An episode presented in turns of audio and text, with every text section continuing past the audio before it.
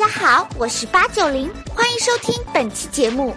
如果你喜欢我们的音频，也可以上爱奇艺搜索吴晓波频道，可以观看带有授课 PPT 和我八九零随时弹幕吐槽的完整节目哦。如果视频和音频都让你意犹未尽，快来微信公众号，同样搜索吴晓波频道，每天都可以收到有关于财经信息的推送呢。我们的口号是让商业更好看，等你来哦。本节目由长安福特金牛座独家冠名播出，华夏基金特约赞助，福特金牛座无止境的人生格局。世界如此喧嚣，真相何其稀少。大家好，我是吴晓波，欢迎来到吴晓波频道。今天我们要用一期的节目来做一个名词解说。这个名词呢叫做“屌丝”，啊，大家听上去都很熟悉，但“屌丝”意味着什么？它有怎么样的一个语义？他在当今的中国的互联网语境里面，到底扮演怎么样的角色，是我们今天要讨论的一个话题。呃，话说“屌丝”呢，其实跟我们频道还有点关系。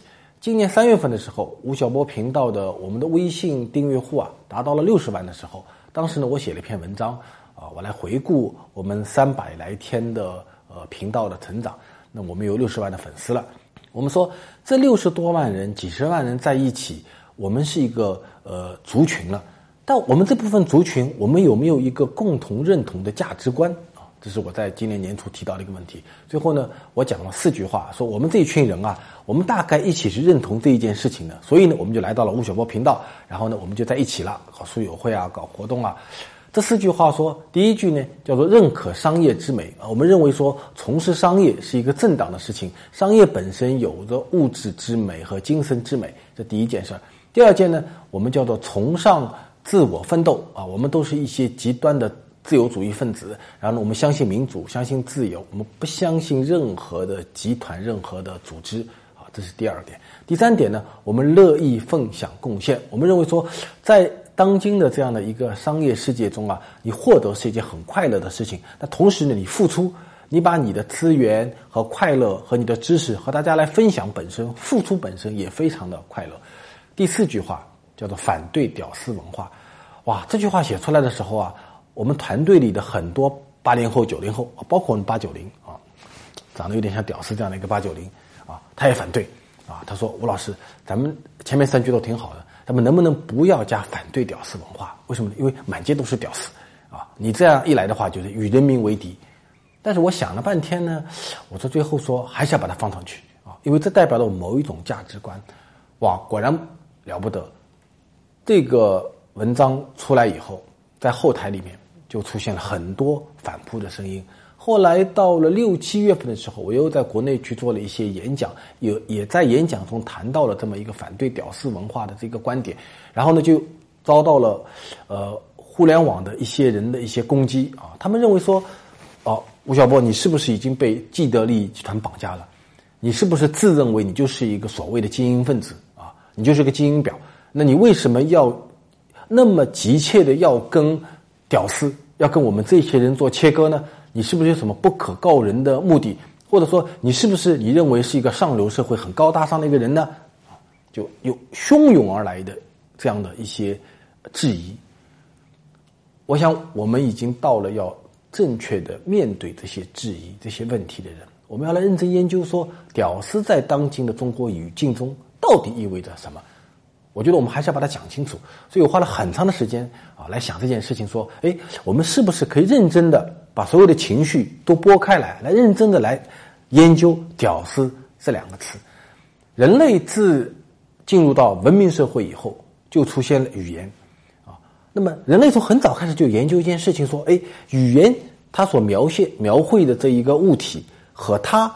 所对应的一句话讲出来一个词和它所对应的这个对象物之间到底有多少关系？其实中国古人很早以前就想这个事儿，比如说中中国在春秋战国时候就有人想说白马非马，啊，白马这个词到底是马还不是马呢？还是比白马呢？就有人研究这个问题。这个我们来看古希腊时期柏拉图时代的时候，就有很多哲人在讲的事情，说一个名词和它所对应的物件之间到底有多大的关系啊？我记得柏拉图对话录里面曾经有个哲人。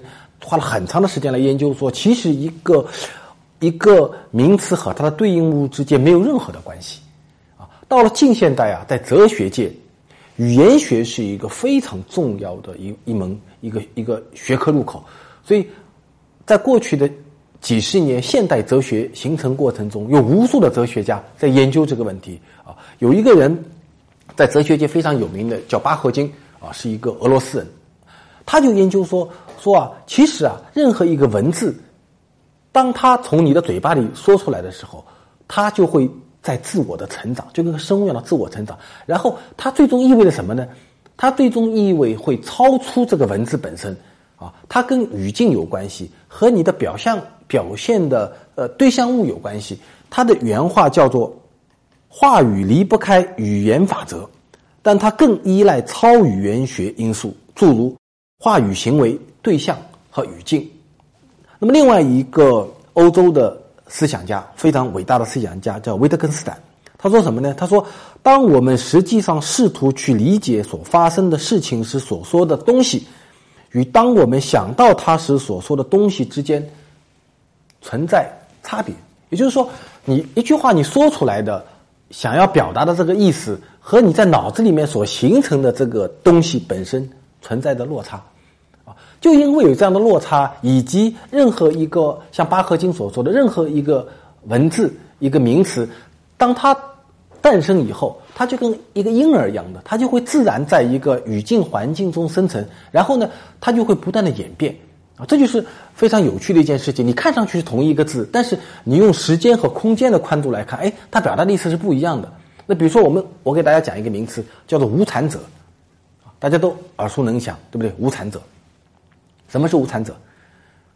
这个名词最早出现是在法语体系里面，是在十八世纪末的时候，在法语体系里面，无产者这个名词第一次被发明出来的时候，它的本意是什么呢？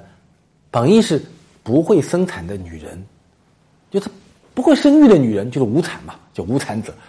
好了，过了一百年以后，这个名词就改变的了，无产者变成了无产阶级，无产阶级对应的就是资产阶级。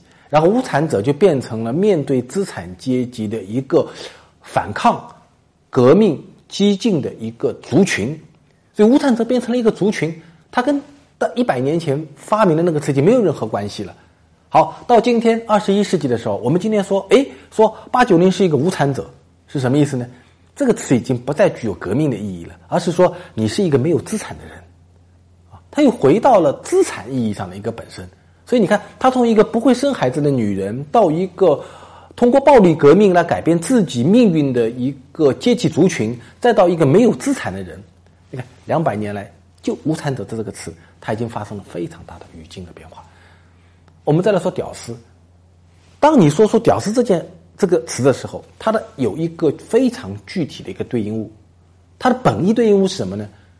实际上是我们身体上隐私部位的一团毛。叫做屌丝，对不对？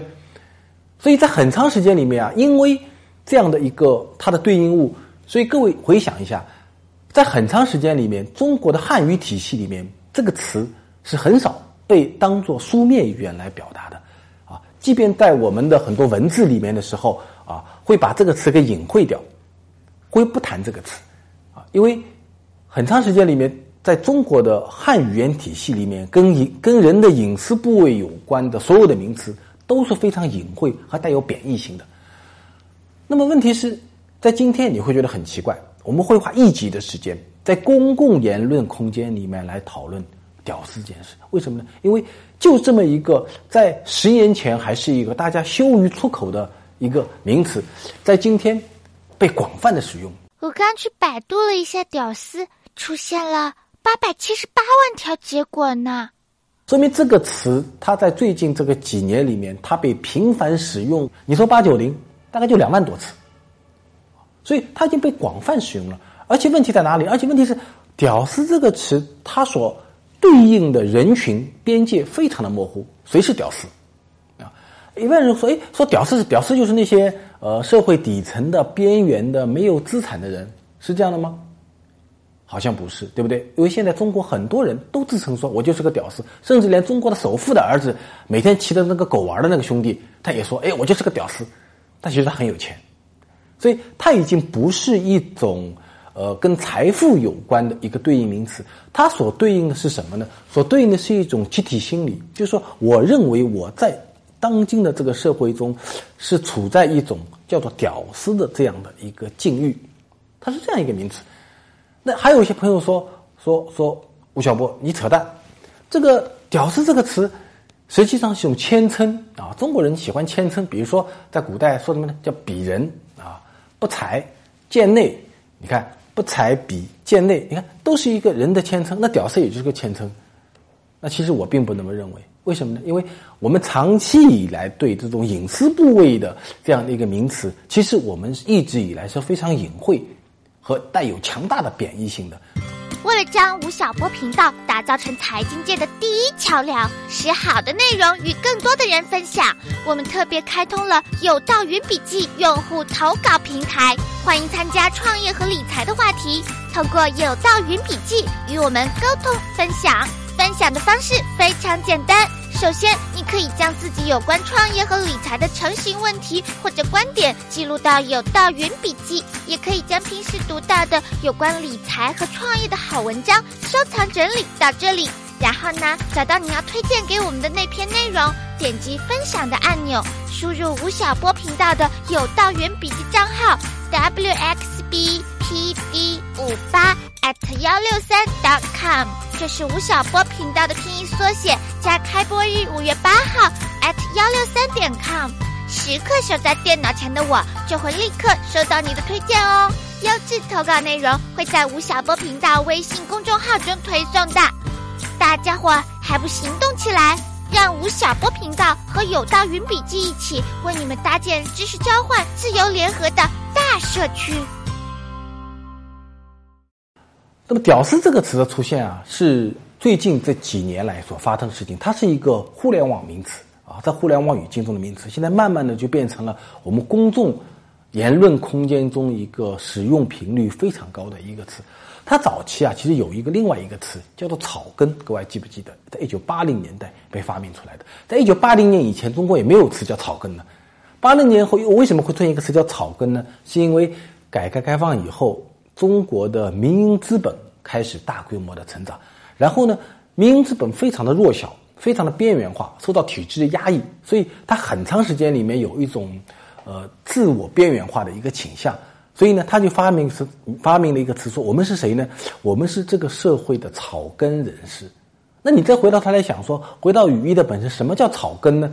草根就是你跑到马路上有一片草地，对不对？这是不需要任何的种植的，然后呢，自然而然成长的一批东西啊，自生自灭。然后呢，只要有给点阳光，给点露水，它就会长。然后呢，它永远长不大，因为它没有办法从一根草变成一根树木。然后呢，你又是草的那个非常卑贱的这样的一个植物下面的一个根，叫草根啊。所以就是说，我已经低到了整个大地上面不能再低的一个部分了。我就是这样的人。所以，你从“草根”这两个词，可以看到一九八零年代中国第一批的民营企业家或者私营业主或者个体工商户，他们对自我境况的一种认定，啊，这是草根。所以，从草根到屌丝啊，我认为是个跃进，是个跃进。因为从词义本身来看，“屌丝”这个词比草根更加的低，更加的低，更加的贱。对不对？甚至是我们在很长时间里面，在汉语言体系里面不能从嘴巴里说出来的东西，现在我们大声的把它讲出来，这说明什么呢？我认为这个背后其实代表着从草根到屌丝之间存在的一个巨大的一个张力。这个张力是一个一群人的自我身份的自我降维，就我降到比草根更加低的一个位置上来，来认定我现在的状态，叫做屌丝。那你在想，当自我降维？一开始出现的时候是一个什么状况呢？它是一个反抗的状况，是一个反粉的状况。也就是说，这个社会上有一群人，他认为说我的地位比草根还要低，还要不堪啊，所以我叫什么呢？我叫屌丝。所以在他“屌丝”这个名词刚刚出现的时候，我认为它带有很大的反粉的意义和反抗的意义。也就是说，我现在已经退无可退了，所以我无需再退了。当一个人。一个成年人，他嘴巴里说“我是一个屌丝”，说出来的时候，当他的嘴巴里第一次说出这个名词的时候，你回想一下，在你的第一人生中第一次说出“屌丝”这个名词的时候，你的感觉是什么样呢？你的感觉是有一种恶意的快感，啊，就是你突破语言的底线，啊，然后呢，你对自己的身份做了一个非常低的降维的一个认定，然后这个词的背后，你说我就是一个屌丝，这句话的背后有两层意思，第一层意思是我是一个受伤害的人。我是一个没有办法改变自己命运的人，我是一个被边缘化的人，啊，这是第一层意思。是怨。第二层意思是什么呢？是说我已经是一个屌丝了，好不好？所以你不能再伤害我了，啊。然后呢，如果你对我有不满、有伤害、有质疑的话，那你就太没人性了，啊，那你就是屌丝以上所有的那些中产阶级啊，所谓的精英人士的走狗，啊，我已经躺在地上了，你还要我怎么样呢？是恨，啊，所以你对我的屌丝的质疑，就是对既有的不公平的社会秩序，对既有的贫富悬殊不断拉大的社会环境的一种挑衅，啊，是一种精英式的挑衅，所以你是不义的。各位，这两种的认定，它辐射到的人群非常的大。我前面讲到了，他从首富之子到一个刚刚毕业的大学生啊，或者在一个地下室的摇滚歌手，或者一个刚刚的创业者，当这些人都在一个社会环境中认定说我就是个屌丝，这个时候，其实这个社会就非常的可怕，说明这个社会的各个阶层的人都认为说我是一个受害者，我是一个现在需要躺在地上被同情的。一群人。那么，当这个部分力量变得非常庞大的时候，其实它就变成了一种非常情绪化的一种社会族群，啊，所以他毋庸置疑的说：“你不能再伤害我。”啊，那么当这个人群不断的增加以后，当“屌丝”它有一个羞于出口的名词，变成一个言论空间中，啊，人人都在。挂在嘴巴上的一句话，男男女女老老少都挂在嘴巴上的一句话的时候，我认为这个社会在往下沉，至少当代的汉语言表达体系在往下沉。当它沉到一定地步的时候，它就会出现一种文化，叫做“屌丝文化”。而“屌丝文化”呢，就是在一种非常低级的感性的语言环境中获取快乐。我记得几年前搜狐视频曾经有过一个。非常点击率非常高的一个视频节目，叫做《屌丝男士》，啊，这也是第一个把“屌丝”这两个词放到一个视频里面来的一个节目。据说它的点击率非常非常的高，啊，我看过几集《屌丝男士》，它是什么呢？它是一连串的没有任何知识营养的调侃，和对残疾、对贫困的那种公式化的语言表达，以及对色情啊、对人体啊，几乎已经贴着。呃，可接受的舆论边缘的那样的一种一种语言暴力方式啊，然后你看完你哈哈笑，非常高兴，然后说哇你好机智，非常的机智。看完以后你说有什么营养吗？一点营养都没有啊。然后他会请一个日本的 AV 女优啊来来来来做节目，然后呢，当然他不会有任何的色情的表演了，但那个主角和色和 AV 女优之间的一个调侃，基本上就在色情的边缘在行走。你好，こんにちは。他说：“你好，怎么样？すごく美味しいですね。ありがとう。他说真好吃，谢谢。那你愿意做我女朋友吗？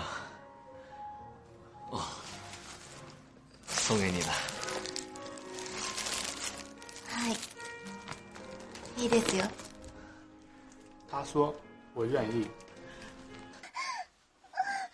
他说：“啊，哦，啊，哦，舒服。”这就是当年的屌丝男士。其实它不是一个孤立的现象，中国现在有很多这样的屌丝文化，最终还实现了一些商业上的兑现。比如说，现在有一些产品。 有一个叫就要五八，据说非常非常的赚钱，啊，还有呢，比如说像像 YY 啊，像陌陌啊，这些公司在它早期的时候是叫什么呢？叫什么约炮神器啊？像这样的名词都非常公开的变成了一个很具有商业价值的一个名词啊的研究。那为什么在互联网界，甚至在现在中国的整个公共舆论环境中，从屌丝到约炮神器都会变成一个呃公开进行讨论啊，来研究它的商业价值和文化模型的一种状况呢？我认为就是因为有这些词汇。把大把大家的语言的格调啊，已经降到非常非常的低了。你觉得这是一个好的景象吗？我不认为这是一个好的景象。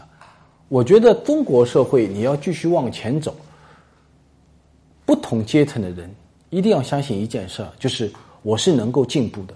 这个国家是能够进步的，我通过自己的努力，我是能够站起来的。我需要摆脱现在没有财富、没有知识、不被尊重的这样的景象，而不是说我今天就躺在那儿说我是个屌丝，好，你不能再侵犯我了。我不觉得这是一个好的现象啊。即便美国当年在一九六零年代的时候，曾经有一批人叫做垮掉的一代，我觉得当今中国的某一些人跟一九六零年代美国的垮掉的一代有非常。相似的一个相同性，就好像金斯堡讲的：“我眼睁睁的看着一代精英正在自我毁灭一样啊。”但是你会不同在哪里呢？不同是我们现在的这些有一些人，他垮掉了以后呢，他陶醉于垮掉的本身这件事情啊，他觉得这样就挺好，然后呢，形成了一种自我的一种一种慰藉的一种能力。而跟美国六零年代相比的话呢，其实我们会发觉说，那些垮掉的一代是反抗的一代，他对当时的中产阶级、资产阶级和既有的社会秩序，他们到马路上进行反抗，用行为来进行反抗。其实我们之间确实存在的一定的不同。今天一个人说我是一个屌丝，他会出现两种集体心理。第一种心理是，我是个屌丝，然后呢，我会产生一种安全感。这个好像就一个人啊，他把自己放到一个广场上一样，这个广场上有几万人，啊，因为当今中国这个社会呢变化太快，然后呢政府确实在很多公共服务的职能上面缺乏供应，所以我们中国现在的每一个人觉得生活在这个是中国这个国家里面有很大的不安全感啊，我生一场病，我就可能会倾家荡产，我的孩子要到要到国外读好的大学，我就可能倾家荡产。然后我我如果我我失业以后，我就没有这个社会没有人可以可以帮助到我，所以我们国家的居民储蓄率特别高啊，是因为我们对未来没有任何的信心，有很大的不安全感。那么怎么能够逃避这个不安全感呢？在日常，好，我们就自己把它自己投资到一个大广场中，这广场有几万人，大家互不认识，你也不知道你跟旁边那个人价值观是不是一样的，是不是一伙人都没关系。有几万人以后，我就会产生安全感。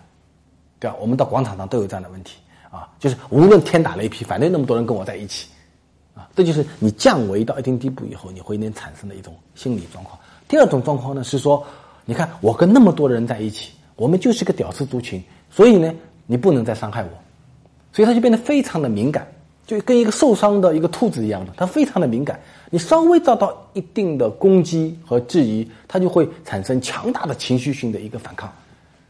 所以在今天，我们来反思屌丝与屌丝文化，其实是一件非常冒险的事情。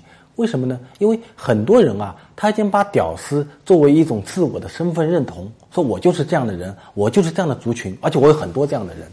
这第一点。第二点呢，很多人还认为说什么呢？说屌丝啊，其实就是互联网精神的一种同名词啊。然后呢，当你对屌丝和屌丝文化进行质疑的时候，他会认为说你是一种精英的傲慢。啊，甚至有人跟会说，胡晓波，你你只会说屌丝，你为什么不去想一想，说这个社会为什么会变成个屌丝社会呢？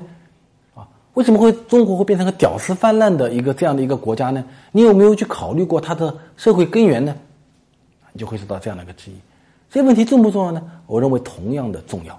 但是在思考这些问题的同时，我们首先要对“屌丝”这个名词。其实我们不是反对屌丝，因为屌丝他是个族群，没有什么好反对的一件事情啊。那你说了这么久，是在反对什么啊？第一个，我认为这个名词本身的出现污染了汉语言现在的一个语境体系啊，然后呢，拉低了整个一个公共事件讨论的一个层次啊，使我们大家变成在一个思想的烂泥潭里面去讨论一件事情，使得我们中国人对很多问题的复杂思考能力和理性思考能力的下降开始下降，格调开始下降，这是第一个问题。第二个问题，我认为因为对“屌丝”的这个名词的一个纵容，所以产生了一个呃非常庞大的。啊，或者说具有很大的商业价值的一个屌丝文化和屌丝商业文化，那我认为这种文商业文化对中国商业社会的进步，其实应该是弊大于利的一个状况。啊，我想就跟我前面讲过的一样，我们每一个人都生活在一定的时代阶段，然后这个时代阶段呢，一定会诞生一些特定的名词。从这个“屌丝”这个名词第一次出现在我们的公共舆论空间，一直走到今天，从它具有强大的反叛色彩的一个名词走到今天，我认为，到了今天这个时候，“屌丝”这个名词已经跟年轻人没有任何的关系了，已经跟进步没有任何的关系了，已经跟反讽没有任何的关系了，它变成了一种族群的自我陶醉和自我约束。然后呢，其实它体现出来的变成了一个安于现状的这样的一个暮年心态，啊，它不再像个年轻人，不再像一个蓬勃成长的一个社会，而出现了一种暮年心态。所以今天我们每一个人都要认真的一个考虑，说我在未来怎么来定义自己的身份？我们在未来怎么来面对“屌丝”这个名词？甚至说过了很多年后，当我们老去的时候，也许是你的孙子。是你的孙女，是你的外孙女，是你的外孙，会面对着你，认真的问你一个问题：说，爷爷、外公、外婆、奶奶，什么是屌丝？你们这一代人为什么把自己称为是屌丝呢？会不会有那么时候，我们需要来认真的面对这个问题？所以在今天，也是我们要认真的想这个问题的时候。屌丝这个词汇的主流化已经与年轻无关，与反讽无关，取而代之的是一种拒绝进步和自甘堕落。大家好，我是八九零，欢迎收听本期节目。如果你喜欢我们的音频，也可以上爱奇艺搜索吴晓波频道。可以观看带有授课 PPT 和我八九零随时弹幕吐槽的完整节目哦。如果视频和音频都让你意犹未尽，快来微信公众号，同样搜索吴晓波频道，每天都可以收到有关于财经信息的推送呢。我们的口号是让商业更好看，等你来哦。